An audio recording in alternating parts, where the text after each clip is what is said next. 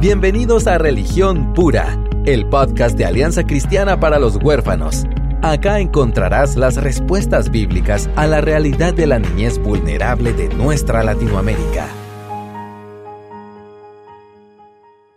Hola, ¿cómo están? Mi nombre es Aisha de López y hoy estoy feliz de poder regresar al podcast para platicar de un tema que ustedes pidieron y en realidad David, eh, te fijaste que en Twitter vos y yo pues eh, estamos observando algunas interacciones y no fue mi intención eh, provocar algo hacia religión pura, pero resultó bien productivo, creo yo, porque toqué el tema de la maternidad. Para el Día de la Madre no es de ensueño para todas las mujeres y uno de los tweets que puse se refería a los que tienen malas mamás. Eso es una manera muy simple de poner en un tweet una relación complicada con una mamá complicada, con una relación tóxica. Entonces puse eh, que es un reto para quienes son hijos de, una mala mamá, eh, que se vale tener distancia, pero obviamente luego pegué otro tweet abajo de ese diciendo necesito un podcast para explicar todo eso.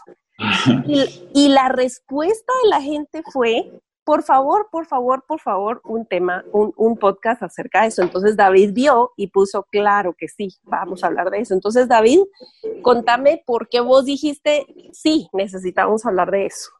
Sí, yo creo que va, em, bueno, es, un tema que muchas veces también no sabemos cómo navegarlo, entonces eh, lo evitamos, ¿verdad? Y, tal vez aún escucharte decir mala mamá. Exacto que hay algo muy como cristianés dentro de mí que dice, no hay malas mamás, o sea, ¿verdad? Como que no, todos están aprendiendo. Y es cierto, o sea, si ponemos como a medir quién es bueno y quién es malo, todos son malos.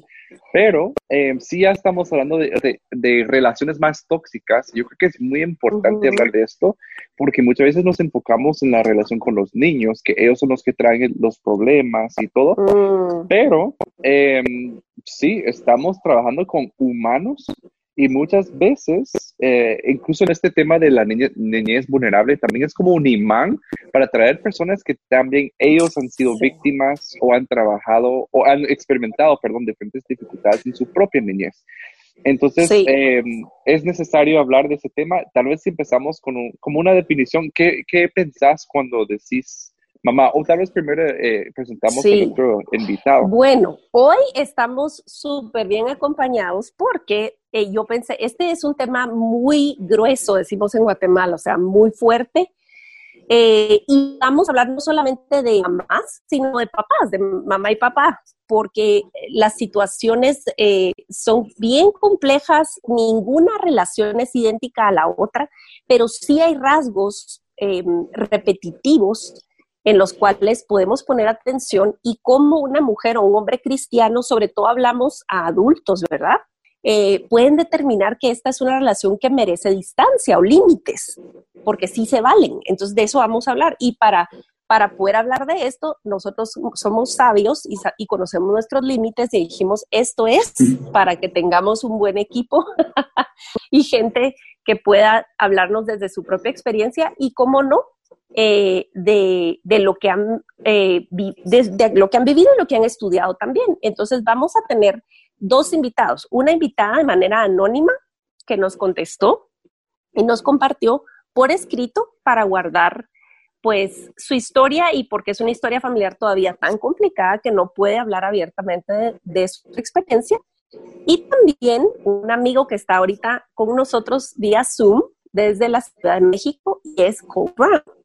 Él es mi amigo, más que nada eh, en redes, pero la verdad es que al final la familia de Dios es increíble y nos hace unidos a pesar de la distancia. Entonces quiero leerles un poquito de quién es Cole Brown. Él tiene un blog muy excelente que les recomiendo visitar y dice Cole. Tiene más de 10 años de experiencia en plantar iglesias. En el 2006 plantó una iglesia multiétnica y multigeneracional en Portland, Oregon una de las ciudades menos religiosas de Estados Unidos. Nueve años después mudó con su familia a la Ciudad de México para ayudar a plantar y fortalecer iglesias mexicanas.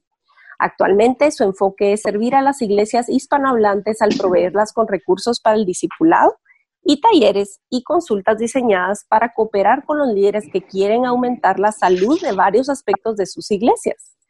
Brown nunca esperaba ser cristiano y mucho menos un pastor. En sus años 20 trabajaba para Little Man, Interscope Records y pensaba que se quedaría en la industria de la música para siempre. Sus planes de repente cambiaron cuando un artista de la disquera se convirtió y Cole escuchó el Evangelio de Jesucristo por primera vez. Durante los meses y años que siguieron, Dios transformó las pasiones de Cole y eventualmente lo llevó a trabajar en la plantación de iglesias.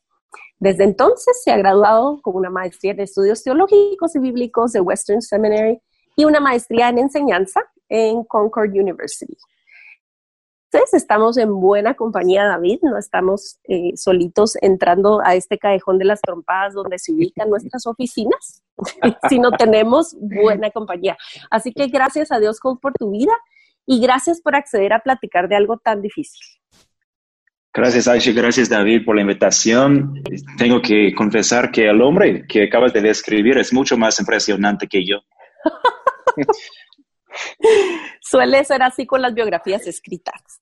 Sí, siempre. Bienvenido y gracias por querer compartir de lo, de lo que sabes de, muchas vías, ¿verdad? Sí, lamentablemente sí. Soy más experto de lo que me gustaría hacer en este tema. Sí, exacto, exacto. No es algo que disfrutes exponer, pero crees que es necesario. Entonces aquí estamos. Exacto. Eh, bueno, la primera pregunta que David tenía era, ¿cómo definís, entre comillas, esa mala mamá o ese mal papá, y donde tú decís, bueno, vale la pena poner un límite a esa relación? Uf, qué difícil, porque la verdad es que hay, se, puede manifestar en tantas maneras distintas conforme no solo a la cultura de, nuestros países distintos, sino también la cultura de la familia, etc. Ah, yo odio personalmente la, referirme a, personas como tóxicas. Ah, sin embargo, eh, hasta ahora es, la mejor manera que tengo para hacerlo. Um, y ah, en cuanto a mamás específicamente, se puede manifestar de muchas maneras. Por ejemplo, pues eh, de hecho eso aplica a los padres también, pero sí es mucho más común con las mamás. Es que la relación ah, de mamá y hija, por ejemplo, uh, este, uh, van a tener que ayudarme con el español a veces. Ah, Está bien. ¿Invertida existe? Sí. Es decir, que, la mamá busca consejo o el papá busca consejo, que normalmente es la responsabilidad de él que cría a mm. dar a la crianza, estoy pensando en portugués, perdón, a, los hijos, pero, pero, en estas relaciones se vuelve al revés y, la hija tiene que criar a la mamá, aunque la mamá sea adulta, y, mm. darle consejo a la mamá. Igualmente, esta misma relación invertida se puede manifestar en cuestiones de, proveer la vida, no solo consejos, sino, sino proveer la vida, que la hija tiene que encargarse de, la salud de la mamá, de, las cuentas de la mamá, etc. Y otras cosas que marcan estas relaciones son humillación, ah, oh. crítica, ah, manipulación, ah, celos de la hija, es muy común. Y podremos hablar mucho más, pero ese es un resumen de algunas de las características más comunes. Quizás una de las cosas que oigo más que me preocupan en algunas eh, relaciones eh, de padres-hijos, sobre todo cuando ya son adultos, es que pareciera que nada es suficiente. Como que nunca llena sus expectativas. Podría ser esa otra bandera roja. Definitivamente. David. Sí, eh, cuando, cuando Cola hablaba, yo recuerdo, eh, o sea, en la psicología se, se, se, estudia mucho sobre la triangulación, ¿verdad? Que es, por ejemplo, ¿verdad? Que es como entre los papás, que debe, debe ser la relación más fuerte en la casa entre esposo y esposa. Esa debe ser como la base, ¿verdad? De todo y todo se construye encima. Pero cuando esa relación se encuentra un poco frágil o Em, tiene dificultades o, no están de acuerdo en muchas cosas, pues la mamá, bueno, y también el papá, pero como este call, yo creo que se ve mucho más con la mamá, tiende a buscar uno de los hijos para como volver su aliado, em, ¿verdad? Y el hijo, pues en un estado vulnerable, queriendo los beneficios de esa relación, por ejemplo, ser el favorito, el preferido, pues eh, lo hace, ¿verdad? Y provee cierto consuelo eh, que a, su mamá que realmente eh, se vuelve una, una, relación dependiente y no, no saludable, ¿verdad? Eso es como lo que me viene a la mente en cuanto a la, triangulación. Sí, sí, yo creo que esa es la clave, porque la gente nos puede escuchar y decir, bueno, pero yo ayudo a mi mamá económicamente, o yo me ocupo de mi viejita porque necesita ir al doctor. Y no nos estamos refiriendo a, algo que tiene una medida justamente saludable. Es cuando ya, es, ya, es, ya escapa de los límites como normales y ya está pidiendo de ti que interrumpe tu propia vida adulta. Yo creo que, que, como esas son algunas de las indicaciones y en ninguna manera estamos tratando de dar un diagnóstico en un podcast que no podemos hmm, generalizar, pero queremos eh, alborotar el, el, hormiguero y hacerlos pensar. Y más que nada dar herramientas prácticas, como David siempre dice, para que ustedes puedan eh, desde una perspectiva bíblica cristiana, decir, ok, yo soy cristiano, pero sí se vale ponerle límite a una relación que no es saludable. Entonces, eh, quisiera ir ahora con el ejemplo de esta eh, valiosísima contribución que nos hicieron de manera escrita y se los quiero leer así. Dice este testimonio, durante mi niñez, adolescencia y aún principios de adultez, el objetivo número uno de mi vida era agradar a mi mamá. Mi deseo más grande era que ella me mirara y se sintiera contenta con cada decisión, orgullosa de cada uno de mis pasos. Al principio no fue muy difícil mantenerme alejada de las películas de terror y de los libros de fantasía obtener buenas calificaciones y sobresalir en concursos académicos o artísticos. Conforme fui creciendo, las cosas empezaron a complicarse. Después de una noche de terror en la que desperté con mi padrastro en la habitación tocándome, mi primer pensamiento fue, no puedo decirle a nadie esto, no puedo hacerle eso a mi mamá, ella ya ha sufrido tanto me convencí a mí misma de que era capaz de llevarme el secreto a la tumba y que todo estaría bien. Algunos de mis confidentes, que eran pocos, trataron de convencerme de que dijera la verdad. Si tu hija hubiera pasado por algo así, ¿no querrías saberlo? ¿No querrías protegerla? Me preguntaban. Y claro que sí querría, pero aún así no dije nada. Por misericordia de Dios, la verdad salió a la luz sin yo buscarlo. Esperaba que mi mamá por fin saliera de ese matrimonio adúltero y abusivo para empezar a sanar, tanto ella como yo. Jamás cruzó por mi mente que ella decidiría quedarse. Fue entonces que empecé a ver que los problemas emocionales de mi madre eran mucho más profundos de los que jamás había sospechado. Ella intentó convencerme de perdonar, entre comillas, a mi abusador, su esposo. Por perdonar no se refería a soltar el rencor, sino a hacer todos una familia feliz como si nada hubiera pasado. Aunque no es cristiana, sabe que yo lo soy y trató de utilizar la Biblia y los principios de mi fe para convencerme. Me decía, ¿eres una mujer de Dios? O el diablo quiere destruir esta familia, tú no lo permitas. Durante meses viví en una confusión terrible. ¿No debería perdonar? Soy cristiana, Jesús me perdonó a mí. ¿En qué consiste exactamente el perdón? Yo no le deseaba nada malo al esposo de mi mamá. No me sentía amargada contra él. Pensaba que eso significaba que ya lo había perdonado. ¿No era suficiente? ¿Realmente debía este hombre formar parte de mi vida, ser el abuelo de mis hijos?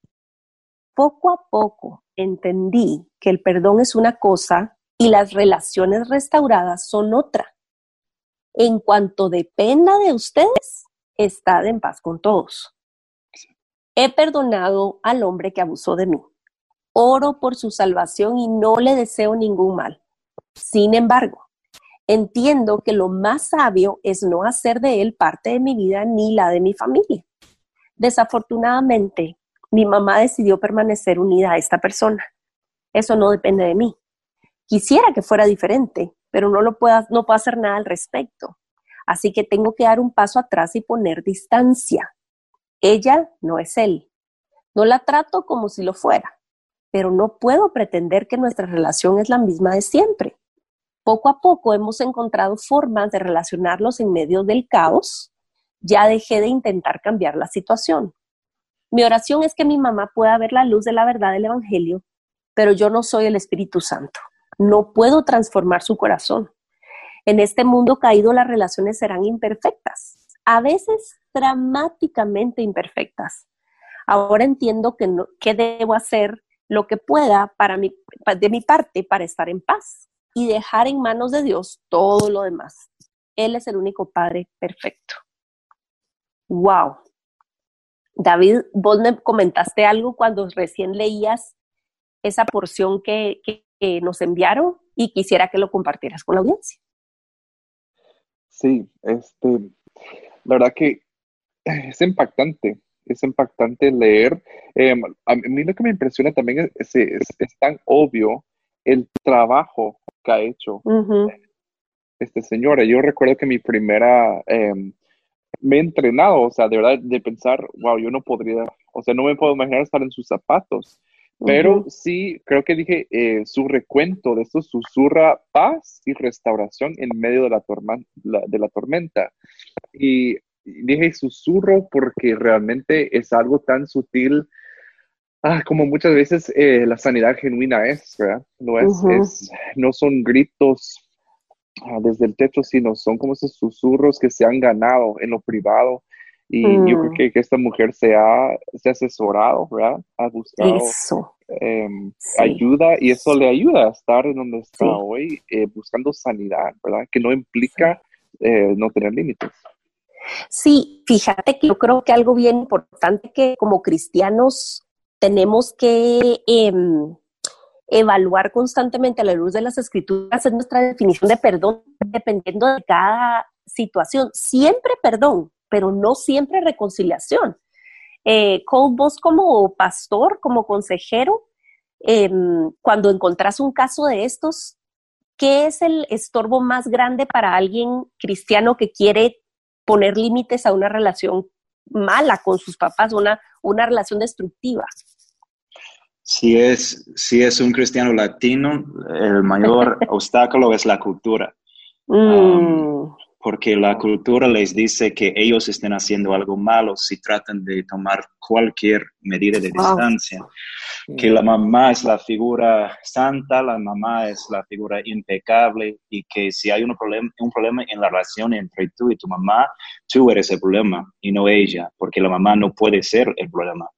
Entonces es muy difícil convencerles de que por el bien de todos y por la gloria de Dios, que es bueno tomar distancia, que, que, la cultura nos ha mentido, primero la cultura latina, ¿no? Al decirnos que la mamá no es pecadora, la mamá es pecadora y su pecado ah, puede afectarnos de incontables maneras, ¿no? Y la cultura gringa también nos ha mentido porque nos ha dicho que, que la hija no es pecadora, ¿no? Y no es cierto, nosotros también como hijos de de padres o de mamás um, tóxicas, narcisistas, lo que sea, también somos pecadores. Entonces, para mí, el mayor obstáculo con un cristiano latino es darles el permiso de escuchar la voz de Dios encima de la voz de su cultura.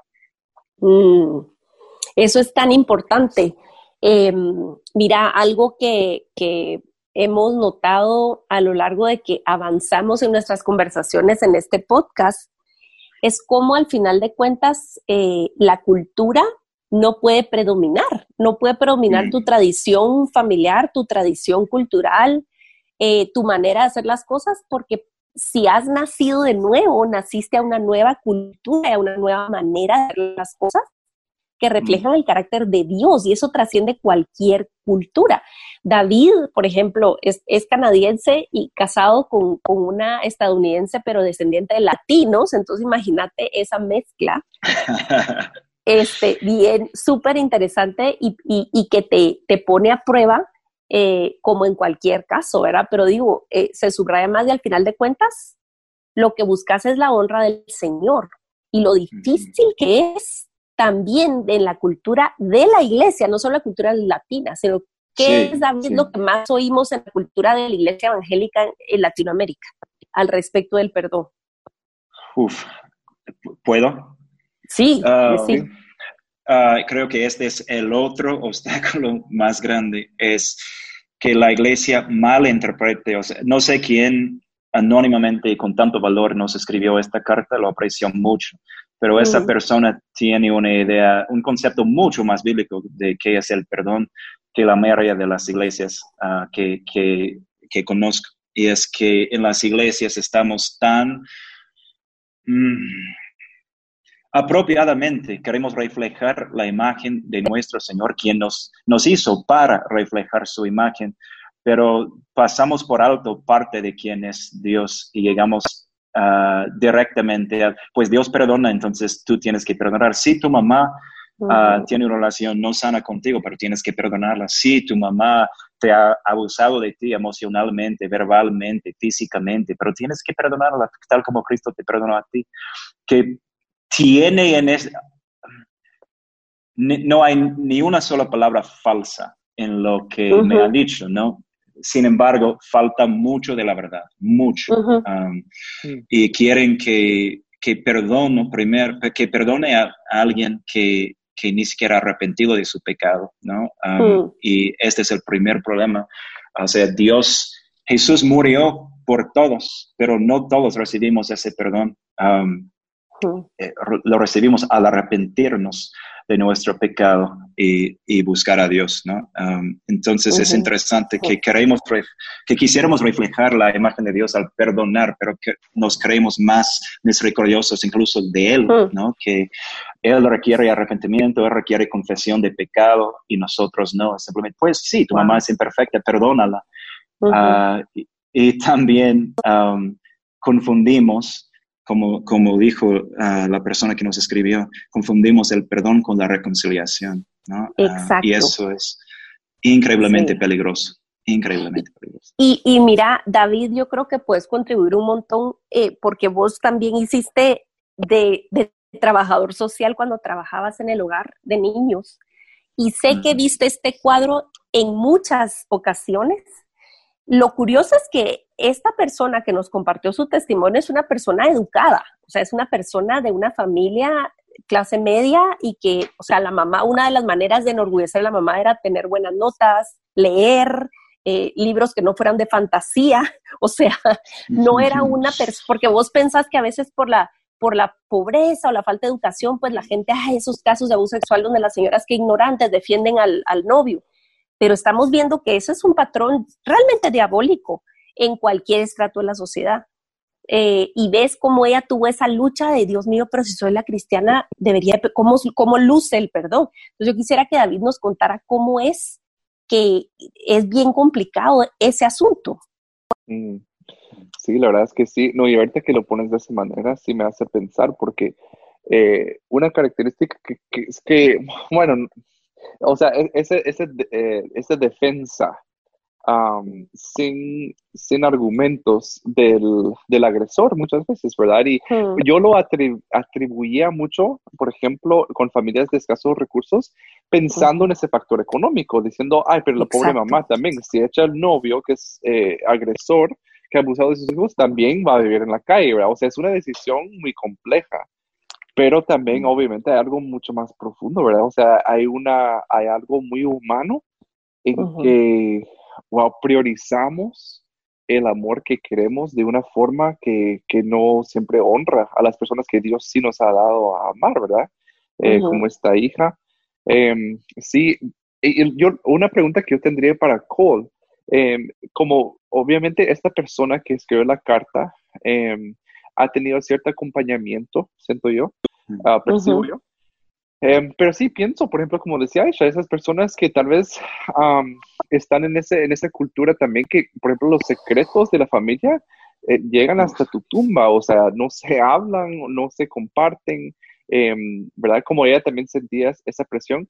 Entonces, Cole, o sea, ¿qué podría ser un buen primer paso para alguien que te escuchó explicar sobre eso que la mamá eh, puede, puede, ser una parte importante del, caos que se vive en la familia em, y, está en shock, está así como nunca he, permitido pensar que mi mamá podría incluso haber eh, pecado contra mí. O sea, ¿qué primeros pasos podrías dar para esa persona que está pensando esto por primera vez?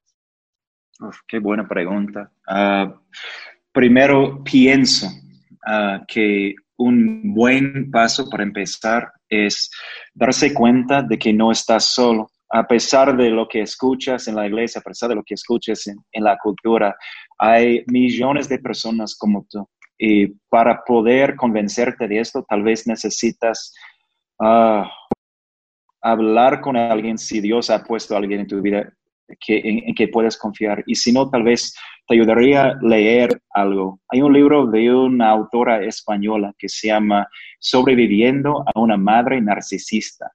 Y ella ha, coleccionado todos los estudios, todas las perspectivas psicológicas, ah, incluyendo obviamente su propia experiencia y ella explica a detalle, conforme a, cualquier teología psicológica, uh, cómo se ve la situación. Después habla de, de, cómo te afecta a ti como, como hija y específicamente de adulta.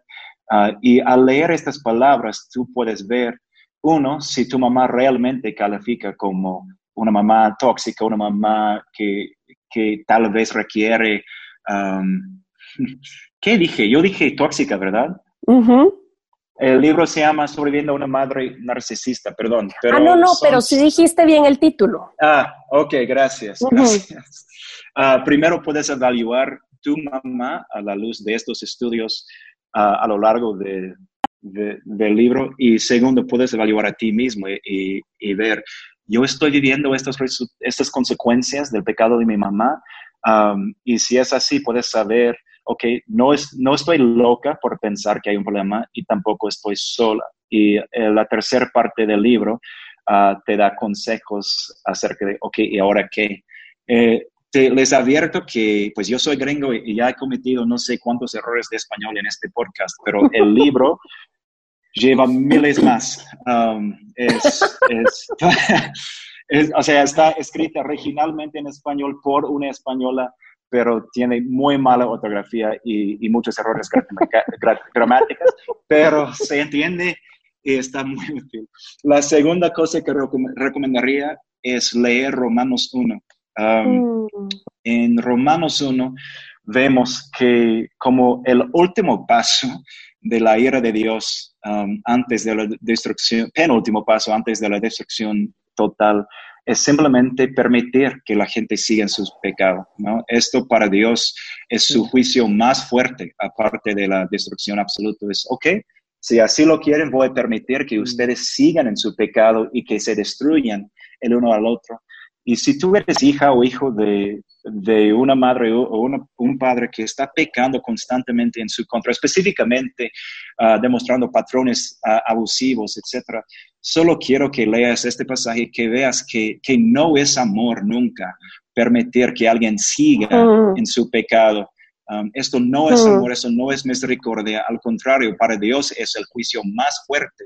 Es, ok, si así lo quieren, voy a dejar, dejar que sigan pecando sin consecuencia.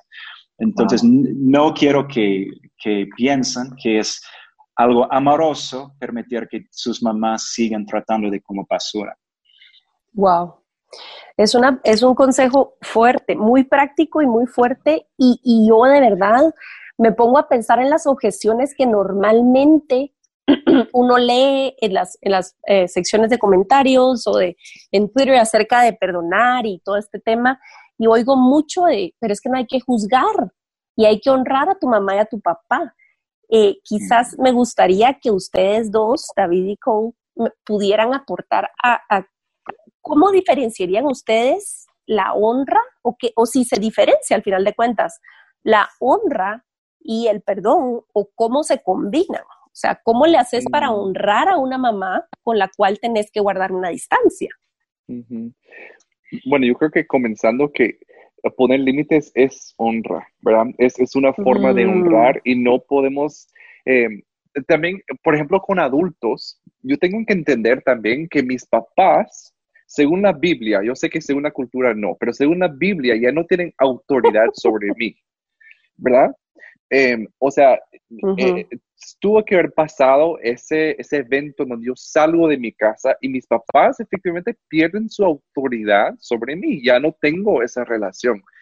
Entonces también la forma en que nos honramos cambia, cambia un poquito, em, mm. porque si la relación cambia, se gradúa a otra cosa. Entonces, si estamos hablando de adultos, em, no podemos seguir, por ejemplo, en una estructura en donde yo estoy bajo las órdenes de mi mamá. Eso no es bíblico.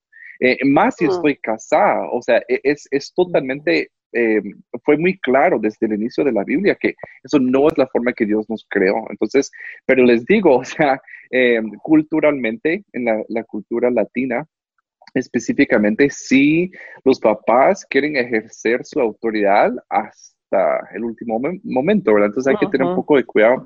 Pero yo creo que también sí es de diferenciar Em, tampoco estoy honrando a mi mamá ocultando mentiras. Nunca voy a poder mm. honrar a alguien ocultando su pecado. Exactamente. Em, ¿Verdad? O minimizando su pecado. Eso no es honra. Esos son gestos humanos y sumamente pecaminosos en sí mismos, ¿verdad? Que, que realmente no viene a dar honra como Dios lo diseñó. Completamente de acuerdo. ¿Con qué le dirías a un joven adulto? Vos sabes, y, yo y has tuiteado como muy cómico acerca de cómo jóvenes adultos en Latinoamérica no se van de la casa. O sea, nuestra costumbre, de verdad, yo misma me fui el día de mi boda, pero yo empaqué esa semana. O sea, nadie se va, por lo menos no hasta recientemente empezó a ver eso, que, que los chavos se mudan de la casa, pero culturalmente hay un montón de jóvenes adultos que siguen en su casa. Y si se encuentran en esta situación, ¿qué les dirías? Muy buena pregunta. primero, diría exactamente lo que David acaba de, decir. Hay pasajes que que obligan a, los hijos a obedecer, específicamente usando esa palabra de obedecer a sus papás, pero en cada uno de esos pasajes, como Colosenses, por ejemplo, Pablo está hablando directamente a niños, a menores de edad. Mm. Um, y lo único que aplica a los mayores de edad es honrar, no obedecer, sino honrar. Y mm. honrar primero es, es tratarlos a tus papás como seres humanos hechos a la imagen de Dios, adultos con dignidad, ¿no? Y parte de, tratarlos como adultos hechos a la imagen de Dios con dignidad es, es darles la dignidad no, dignidad, no solo de poder tomar sus propias decisiones, sino también de tener que enfrentar las consecuencias de sus propias decisiones.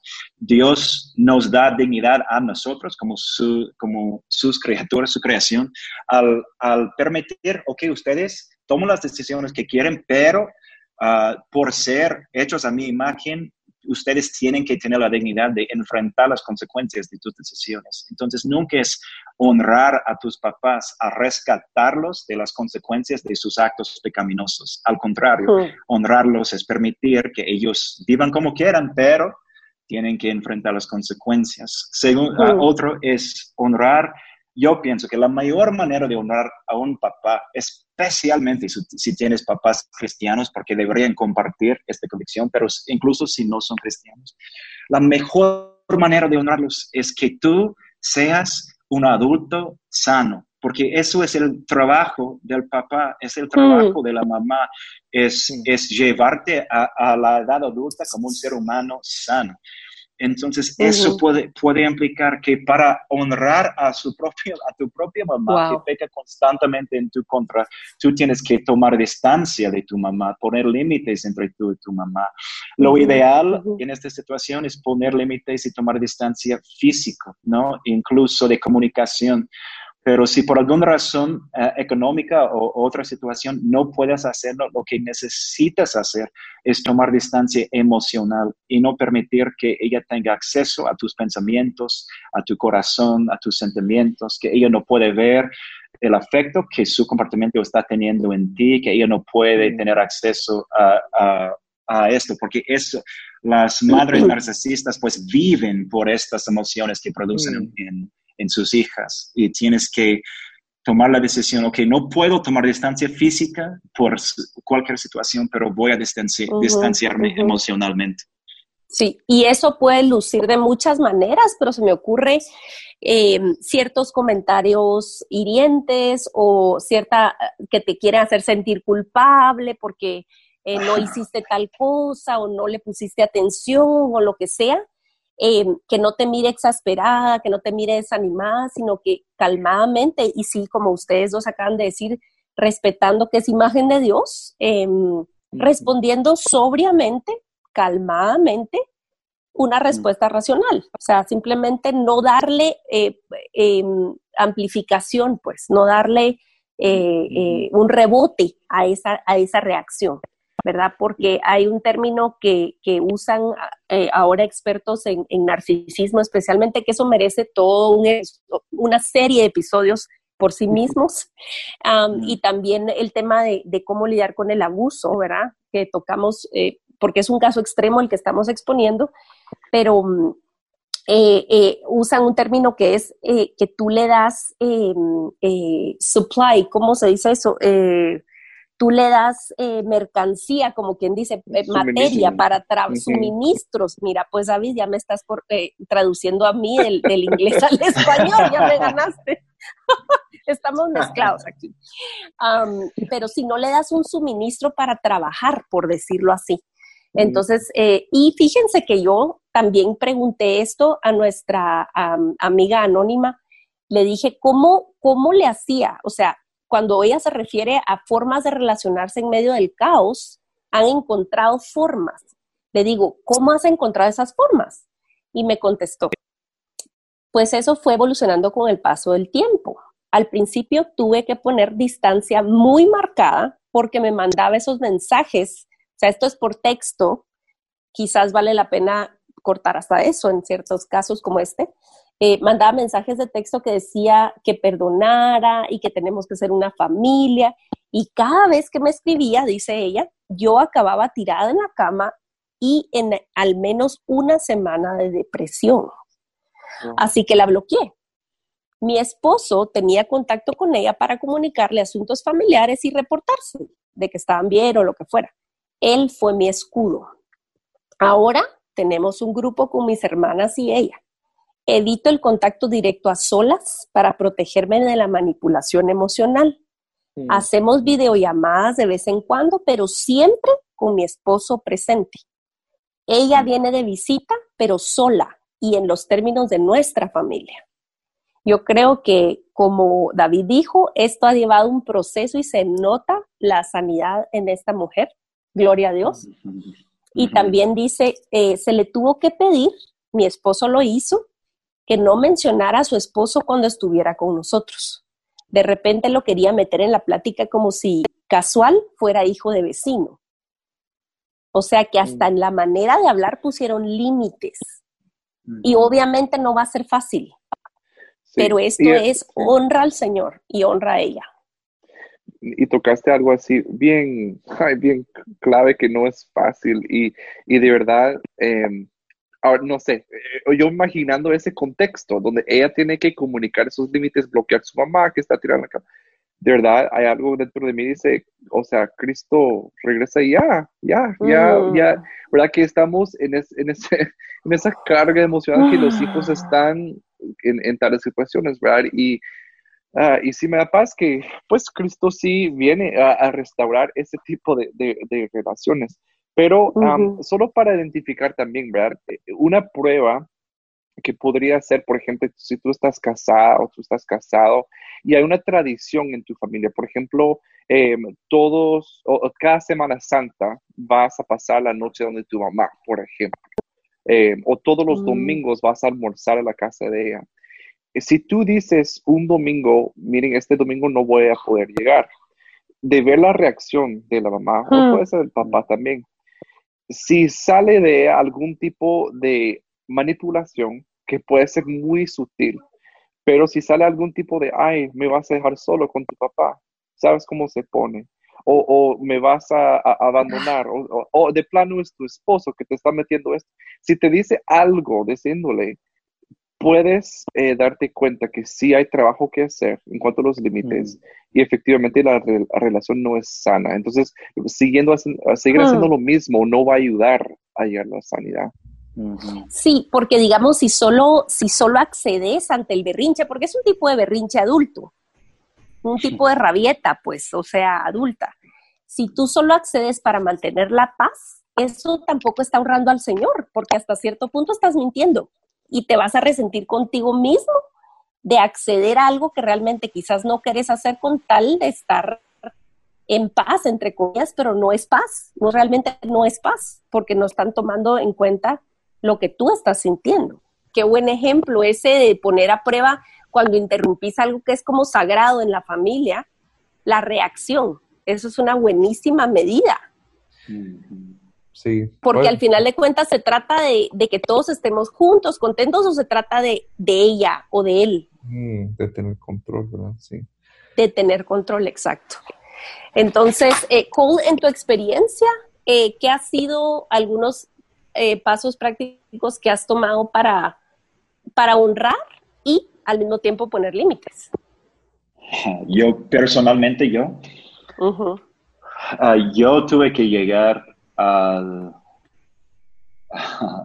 al paso que sería mucho más difícil en América Latina, que es yo no he hablado con mi mamá en más de dos años, si ella me escribe, lo borro, no lo leo, no, no le contesto.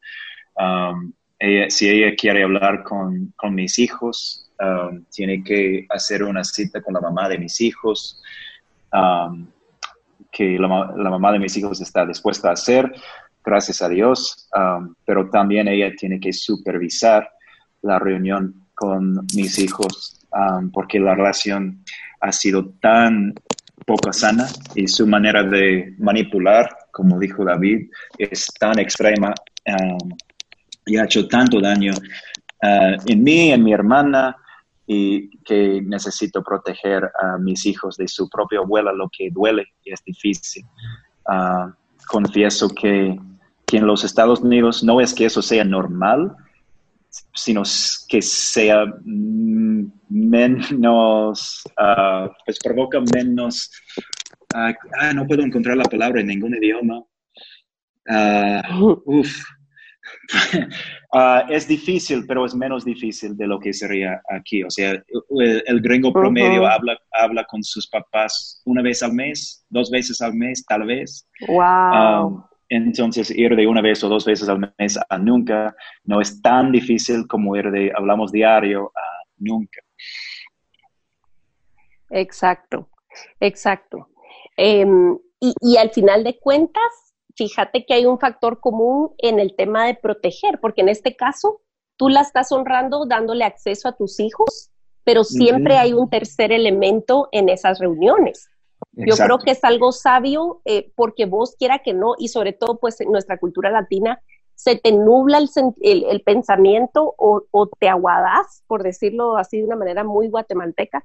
Em, o sea, como hay muchas, muchos enredos emocionales, es fácil que la manipulación derribe las resoluciones que habías tomado. Entonces, cuando uno tiene a alguien a la par que te ayuda a ver objetivamente y te ubica o te defiende, eso es algo, es algo bueno. O sea, eh, eh, nuestra amiga tiene a su esposo que aboga por ella, que permite la comunicación, pero la cuida. Y en el caso de tus hijos está su mamá, eh, que entiende la complejidad de la situación. Sí, y quiero decir esto solo para aclarar una cosa, yo tengo 42 años, lamentablemente, ojalá tuviera 28. tengo 42 años, me convertí a los 21 años, entonces eso no fue como un proceso inmediato. Yo intenté por 20 años honrarla de, de, otras maneras sin tener que totalmente removerme de la situación, pero llegué al punto de, que ya no existía otra manera de honrarla y ni protegerme a mí para ser sano, um, para, tanto para mí como espero algún día para ella en el futuro. Mm. Exacto, no estamos animando a nadie a oír el podcast y decir, pues sí, voy a mandar a mi papá a la porra, o sea, me, largo, o sea, ese no es el punto. exacto, exacto, que agotes todos los recursos. Y yo creo que también, o sea, Cole menciona algo importante que, o sea, ese es no su, eh, eso no es la última palabra, o sea, bueno, aquí fuera nunca vamos a volver a hablar, creo yo. Exacto. ¿Verdad? O sea, si hay como una, una esperanza hacia el futuro, eh, ¿cierto yo? No sé, me puedes corregir, Cole, si es, eso está mal. No, es, es, exactamente lo que quise decir. Gracias por aclarar, David. Sí, que, que yo, yo sigo con la esperanza. Voy a ser muy honesto es solo una chispa de esperanza, ¿no? Pero, pero esa esperanza de que algún día Dios, mi mamá no es cristiana, de que algún día Dios le va a tocar el corazón y yo voy a ser mucho más sano para poder lidiar con mi nueva mamá um, y ella también va a ser más sana para poder, poder relacionarse conmigo. Este sería lo ideal y estoy preparándome por esta esperanza, ¿no? Pero si nunca pasa, lo que sí sé es que gracias a, Jesús algún día no solo voy a estar, voy a seguir siendo perfectamente reconciliado al Padre, sino, sino también Jesús reconcilia a todas las cosas. Ah, y voy a tener una relación perfecta con el Padre, con la creación y con todos los demás. Y esta es mi esperanza, sin importar si mi mamá se arrepiente o no. Eso es perfecto para aterrizar en lo que necesitamos aterrizar y es el Evangelio. Eh, esto puede ser eh, que removió mucho para muchas personas o está aclarando el panorama para muchas personas. Y no queremos que malinterpreten esto como, bueno, quemen los puentes con sus papás malos, entre comillas, y tampoco, ay, bueno, voy a hacer toda mi parte para ganarme a mi mamá o para ganarme a mi papá como bien nos dijo nuestra contribuyente anónima que valoramos tanto, eh, la esperanza ya no está en que esa, esa mamá o ese papá va a agradarse de nosotros perfectamente algún día. Puede pasar o puede no pasar, como dijo Joe, pero podemos tener esta esperanza en la medida que quitamos nuestros ojos de nuestros papás y de nosotros mismos y lo ponemos en Cristo, y en su desempeño perfecto y en que en él yo soy un hijo amado. Las palabras que Jesús oyó al salir del, de, su bautismo, cuando, cuando se vio el Espíritu Santo en forma de paloma y, y se oyó, este es mi hijo amado en quien tengo complacencia, esas palabras por ese trabajo perfecto de ese hijo perfecto son mías. Está dicho sobre mí porque estoy escondida en Cristo. Entonces, en esa identidad, mientras más yo me enfoco y crezco en esa verdad, yo voy a poder ser libre para amar y honrar de la manera correcta a todos a mi alrededor, incluido mi papá y mi mamá.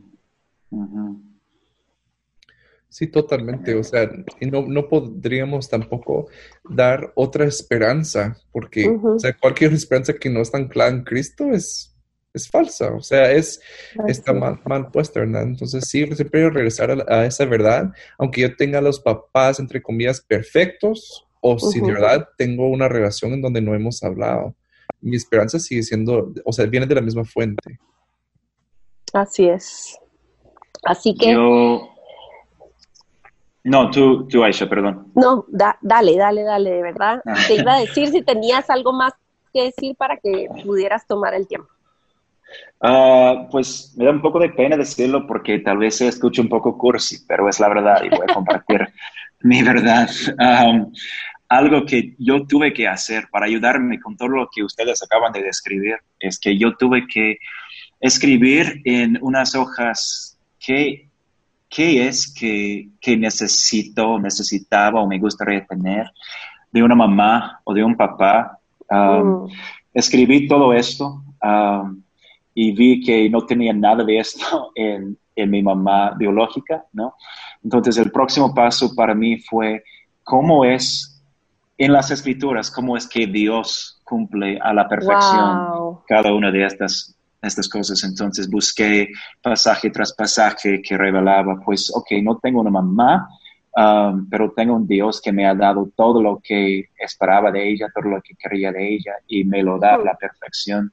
Y memorizar estos, estos versículos me ayuda mucho cuando siento, pues, amargura, cuando siento enojo, cuando siento uh, auto-odio por no haber merecido el amor de, mi propia mamá. Um, estos recordatorios de quién Dios es para mí uh, han sido clave para, para sanar, poder sanar.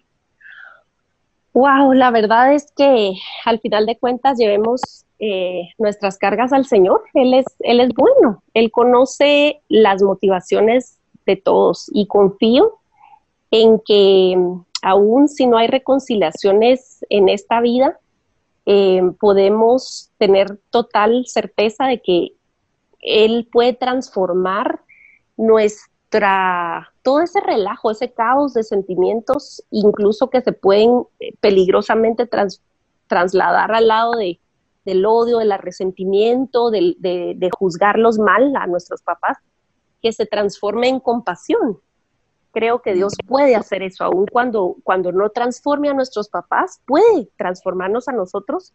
Y si nosotros estamos oyendo esto hoy, es porque hay una esperanza para que nosotros revisemos nuestras actitudes, nuestros patrones, lo que necesitamos sanar para que nuestros hijos tengan que sufrirnos a nosotros, lo que nosotros hemos sufrido quizás.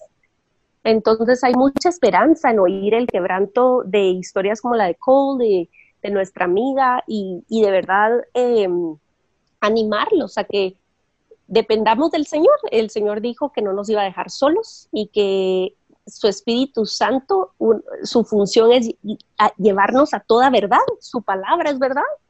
Entonces, eh, cuando nosotros estamos siendo pastoreados por el buen pastor, eh, criados por el mejor papá, que es Dios, em, él nos va a indicar el camino correcto al cual seguir y nos va a dar discernimiento y sabiduría y comunidad y, buenos consejeros que entienden la diferencia entre el perdón y la reconciliación, por ejemplo.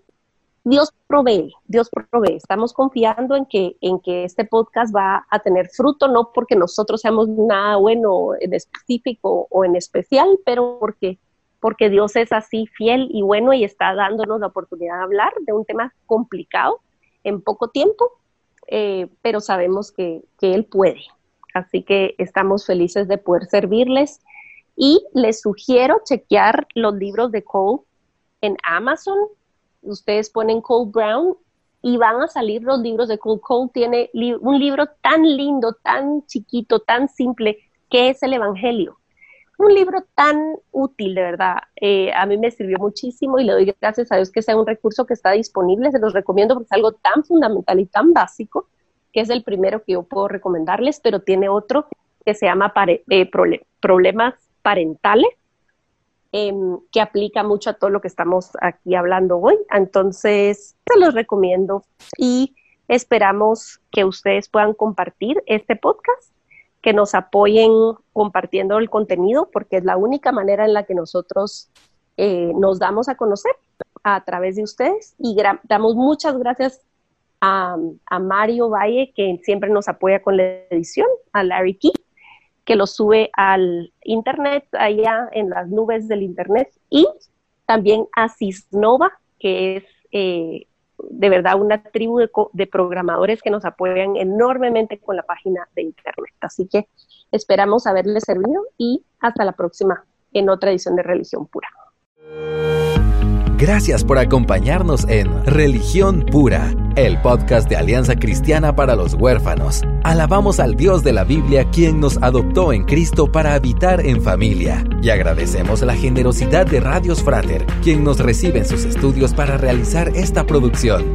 Hasta la próxima semana.